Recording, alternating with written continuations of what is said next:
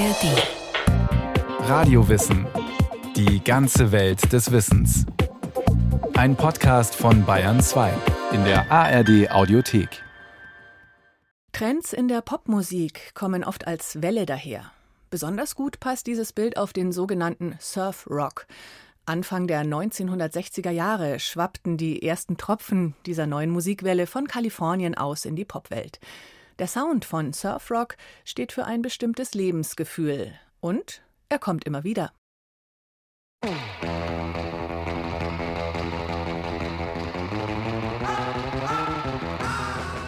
Es beginnt wie ein Knall. Die Gitarre drischt sich überschlagende Tonfolgen in den Raum, steigert den Schalldruck bis fast ins Unerträgliche, dann bricht die Klangwelle in einer Gischt aus verwehtem Echo und flirrenden Klängen bis der Sog der nächsten Welle einsetzt. Der Gitarrist Dick Dale beschreibt hier 1962 mit seiner Band The Deltones eindrücklich die rohe Gewalt der Natur und des Ozeans. Eigentlich ist der Song Missa Lou eine Neuinterpretation eines alten griechischen Volksliedes. Doch der Sound, den der Linkshänder Dale aus seiner E-Gitarre holt, ist neu und er trifft damit einen Nerv seiner Generation.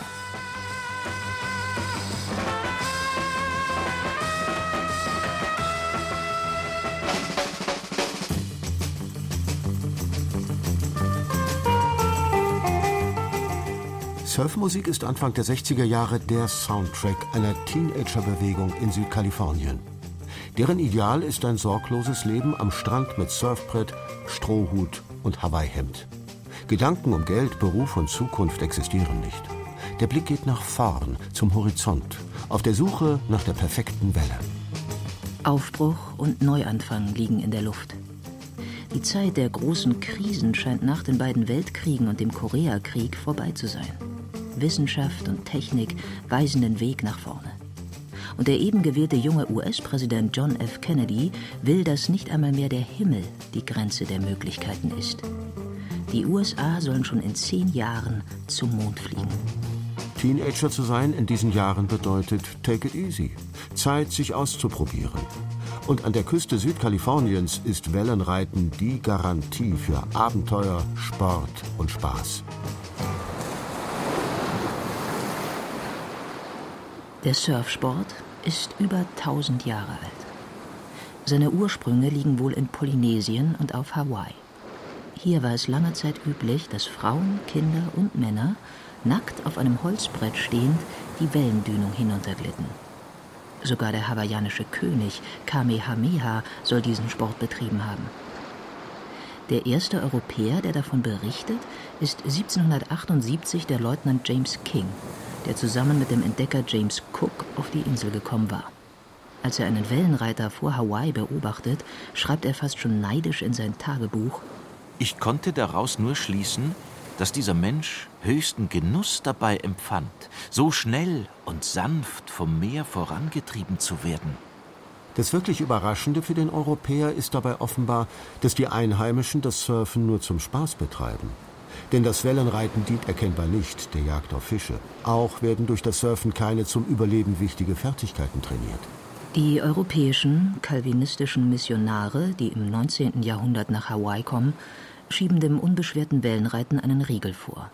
Sie erachten diesen Freizeitspaß als frivol und gotteslästerlich. Von nun an müssen die Einwohner des Inselstaats stets Kleidung tragen, hart arbeiten und regelmäßig in die Kirche gehen.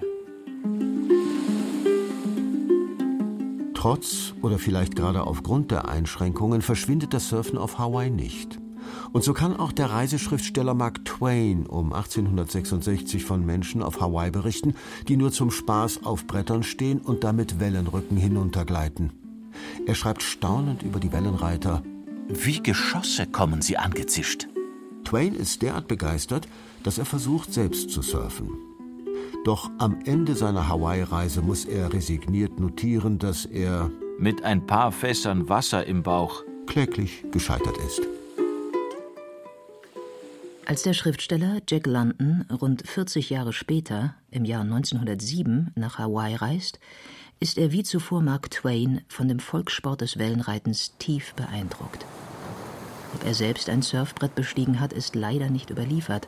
Geradezu ehrfürchtig schreibt London in seinem Reisetagebuch: Wo einen Moment zuvor nur grenzenlose Verlassenheit und unerschütterliches Wogengebrüll war, steht nun ein Mensch aufrecht, in voller Statur, der nicht verzweifelt kämpft in dem reißenden Strom, der nicht begraben und zerstampft und umhergeschleudert wird von diesen mächtigen Monstern, sondern der über ihnen allen steht. Ruhig und erhaben schwebt er über dem taumelnden Gipfel, während seine Füße von der strudelnden Gischt umschlossen sind, Salzdampf an seinen Knien emporkriecht und alles Übrige von ihm in freier Luft und blitzendem Sonnenlicht ist. Und er fliegt vorwärts, ebenso schnell wie die Woge unter ihm. Er ist ein Merkur. Es mag an solchen Schilderungen wie denen des vielgelesenen Jack London liegen, dass sich zu Beginn des 20. Jahrhunderts auch außerhalb von Hawaii Menschen mit dem Wellenreiten beschäftigen und versuchen, selbst diesen Sport auszuüben. Einen wesentlichen Beitrag zur Verbreitung des Sports leistet der 1890 in Honolulu geborene Duke Kahanamoku. 1912 nimmt er als Schwimmer an den Olympischen Spielen in Stockholm teil und gewinnt dort Gold über 100 Meter Freistil nicht zuletzt wegen seiner neuen Kraultechnik, die er entwickelt hatte, um auf dem Surfbrett gegen die Brandung auf den Ozean hinaus zu paddeln.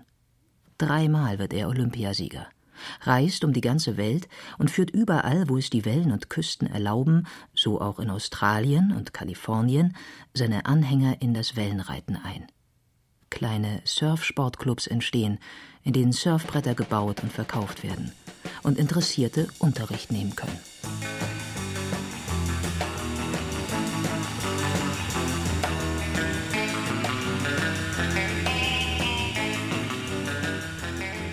Ab den 50er Jahren verhelfen Materialien und Techniken aus dem Flugzeugbau dem Sport zu einem großen Fortschritt.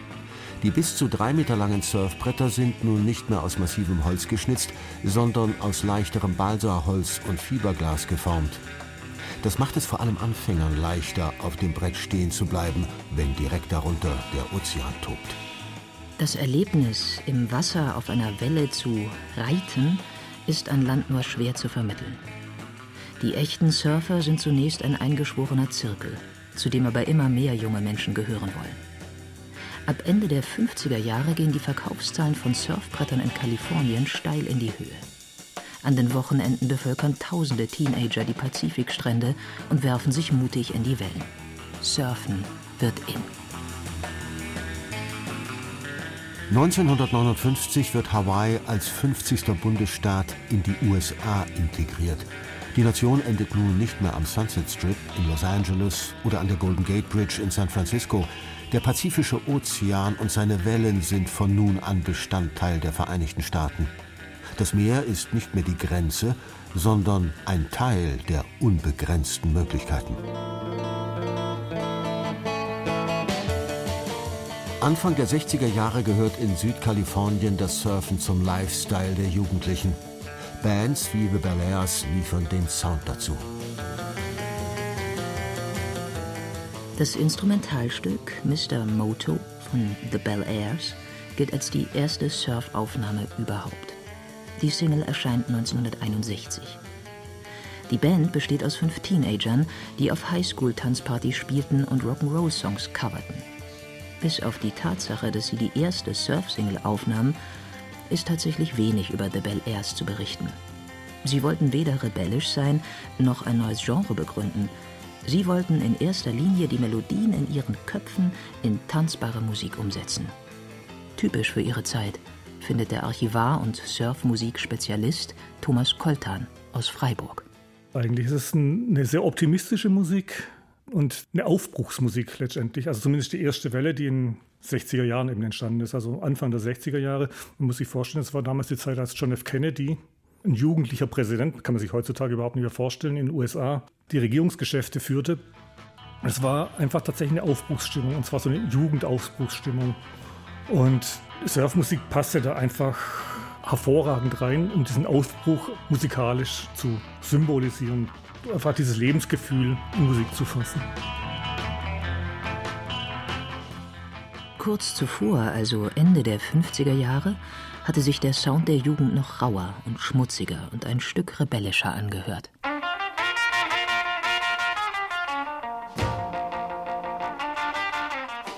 Der Musikjournalist und Gitarrist Martin Schmidt beschäftigt sich schon lange mit der Musik dieser Zeit. Der Rock'n'Roll der 50er Jahre ist ja einfach noch sehr vom Blues beeinflusst. Also man hat dann wirklich sehr oft das zwölftaktige Blues-Schema. Es ist eigentlich immer mit Gesang. Die Themen sind typische Teenager-Themen. Im Rock'n'Roll ging es eigentlich immer um Liebe oder um Arbeit, die man nicht machen wollte oder um Unverstandenheit, also wirklich so ein typisches Teenage-Rock'n'Roll-Ding dann ist bei Surfmusik einfach die Melodik irgendwie ein bisschen anders. Es ist nicht so Blues oder Country bezogen, sondern einfach ein bisschen breiter gefächert. Vielleicht auch ein bisschen romantischer, mehr in Moll geschrieben. So würde ich das beschreiben.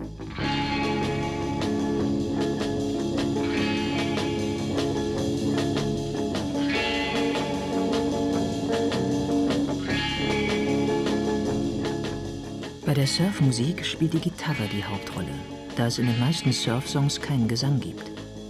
Der legendäre Radio-DJ Phil Durrett ist einer der wenigen Autoritäten der Surfbewegung. Er nennt als drei essentielle Elemente des Surf-Sounds Echo, Glissando, also das Herauf- und Heruntergleiten der Töne, und Double Picking, der Doppelschlag der Gitarristen auf einem Ton. Auch der Musikjournalist und Musiker Martin Schmidt nennt ein paar eindeutige Merkmale des Surf-Sounds. Also wenn man es sehr klischeehaft machen will, dann gibt es zwei, drei Sachen, mit denen man das innerhalb kürzester Zeit hinbekommen kann. Also einfach mal ein ganz typischer Drumbeat, der immer um ba ba ba ba ba ba. Der ist auf fast allen Surfmusik-Songs zu hören. Dann eben dieser Gitarrensound, Fender-Gitarre mit viel Hall und relativ weit hinten am Steg angeschlagen, sodass man halt diesen Twang, diesen Bau, Bau, Bau, wenn man das mal so lautmalerisch umsetzen will, dass man den halt hinkriegt. Und dann bedient sich Surfmusik immer so gewisser harmonischer Klischees. Also entweder ist es wirklich noch so an den Rock'n'Roll, an so eine Art Blues-Schema angedockt, oder man nimmt halt so ein bisschen was aus spanischer oder orientalischer Musik. Aber alles trotzdem auf eine relativ amerikanische Art und Weise gespielt. Also jetzt nicht wirklich authentisch in diese Folklore-Musikrichtung reingegangen.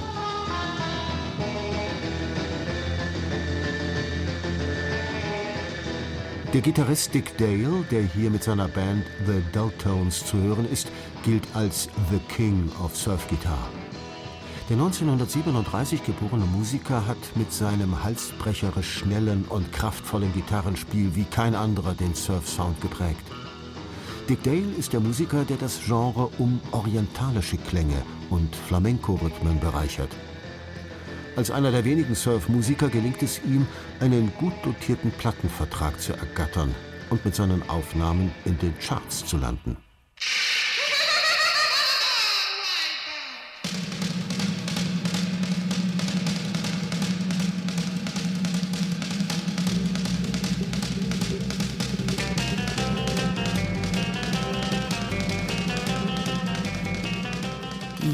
Kommerziell erfolgreichste Surfband werden die The Safaris. Eine Band aus Highschool-Kids, die 1963 mit der Single Wipeout die US-Charts bis hinauf auf den zweiten Platz stürmen. Ohne Dick Dale und The Safaris wäre Surfmusik vermutlich nicht über die Grenzen von Kalifornien hinaus bekannt geworden. Überall auf der Welt, in Europa und Japan, erscheinen nun Surf-Singles in den Charts und inspirieren Musiker. Sogar hinter dem eisernen Vorhang in der pazifikfernen DDR beginnen Bands wie das Franke Echo Quintett Surfmusiktitel einzuspielen.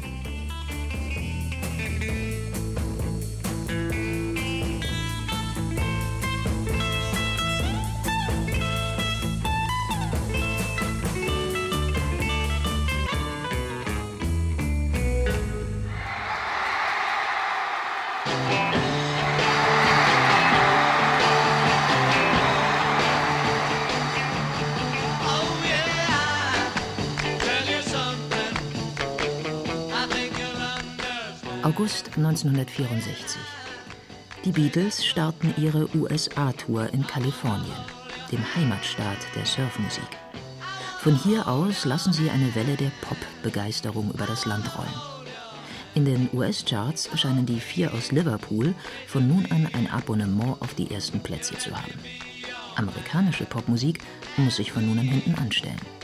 Und instrumentale Surfmusik scheint niemanden mehr zu interessieren.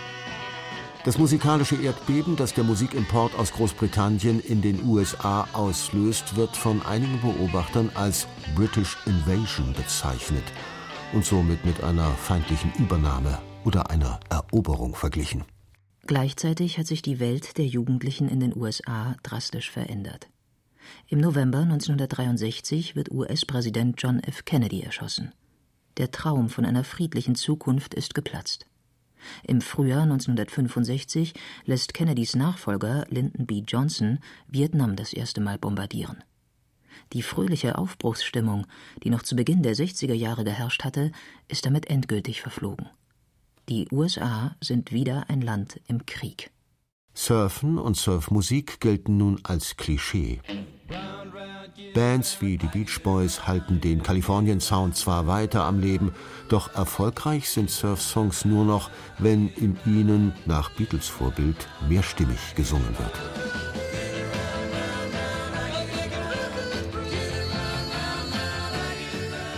Aber ist das noch Surf oder schon die kommerzielle Ausschlachtung einer Jugendkultur? Der Surfmusikspezialist Michael Koltan sieht hier eindeutig eine Grenze überschritten.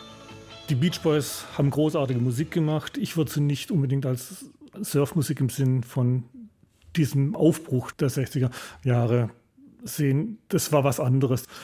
Und es ist ja auch tatsächlich musikalisch komplett anders. Das andere ist äh, harmonischer Akkordgesang. Das andere ist schnelle Gitarrenmusik, die mit unglaublichem Drive nach vorne gespielt wird. Aber mit dieser instrumentalen Surfmusik hat es nichts zu tun.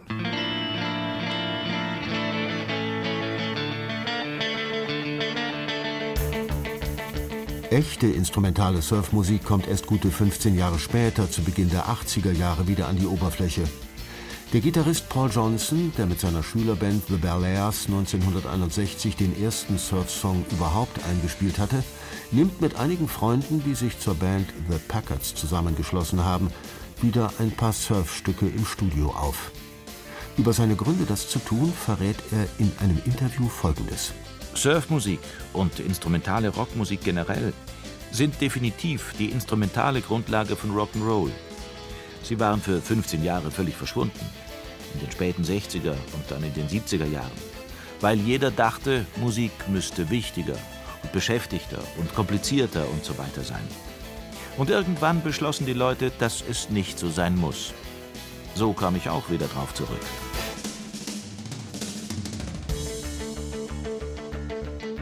Zu der Zeit, als Johnson mit den Packards den Surf wiederentdeckt und erste, wenn auch bescheidene Erfolge mit seinen Platten hat, erobern gerade die letzten Ausläufer der Punkbewegung und die ersten New Wave-Hits die Hitparaden.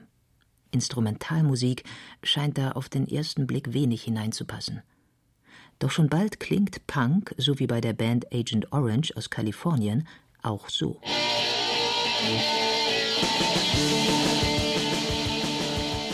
Surfmusikexperten wie Michael Koltan sind sich sicher, Punk und Surf sind musikgeschichtliche Geschwister. Phil Dirt, großer Surfmusik-DJ, hat behauptet, und ich glaube, er hat recht, dass Surfmusik die erste Punkbewegung war. Nicht im Sinn von Aggressivität, nicht im Sinn von No Future, sondern im Sinn, dass Jugendliche einfach komplett ihr eigenes Ding durchziehen. Unbeeindruckt von dem, was sonst als Standard oder sonst irgendwas gilt, sondern sich so eine eigene Jugendkultur erschaffen. Und das war Punk dann auch wieder.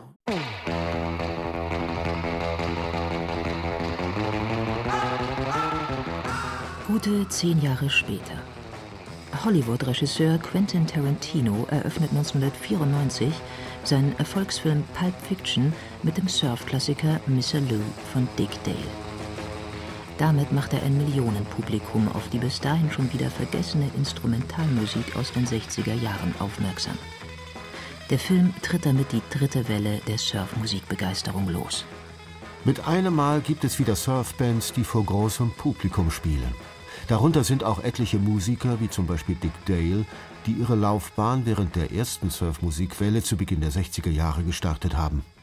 Aber es gründen sich auch ebenso viele neue Bands, die den Surf-Sound perfektionieren, wie zum Beispiel Messerchups aus Russland. Eine hohe Chartplatzierung gelingt allerdings keiner Surfkapelle mehr.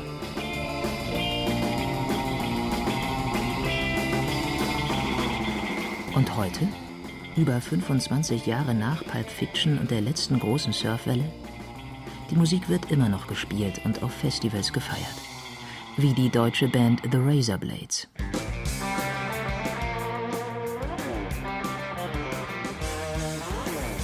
Die Surfszene ist vor allem per Internet eng vernetzt. Fast alle Surfmusiker Europas kennen sich. Idealismus und der Spaß an der Musik stehen eindeutig im Vordergrund. Ganz weit vor dem Traum, mit der Musik das große Geld zu machen. Ob Surfmusik einmal wieder aus diesem gepflegten Biotop, aus seiner Nische herauskommen wird? The Razorblade-Musiker und Journalist Martin Schmidt hat da so seine Zweifel. Ja, ich würde jetzt mal ohne Garantie eher die Nische vorhersagen, aber in der heutigen Zeit ist es ja immer so, dass der Erfolg von Musik gar nicht mehr so von der Musik selber abhängt, sondern eher von der Art und Weise, wie die eingesetzt wird. Wenn es jetzt also einen Film gibt oder ein Videospiel oder eine Werbung, wo Surfmusik drin vorkommt, dann ist es plötzlich für viele Leute wahrscheinlich wieder extrem präsent. Wenn es das nicht gibt, dann sind eher die Leute, die sich wirklich für die Musik interessieren, die bleiben dann übrig und dann wird es klein bleiben. Aber das ist schlecht vorhersehbar. Ich hoffe auf einen Film, der das Ganze wieder nach vorne bringt. Und so schauen Surfmusikbegeisterte wie einst die Wellenreiter auf den Horizont, auf der Suche nach der nächsten perfekten Welle.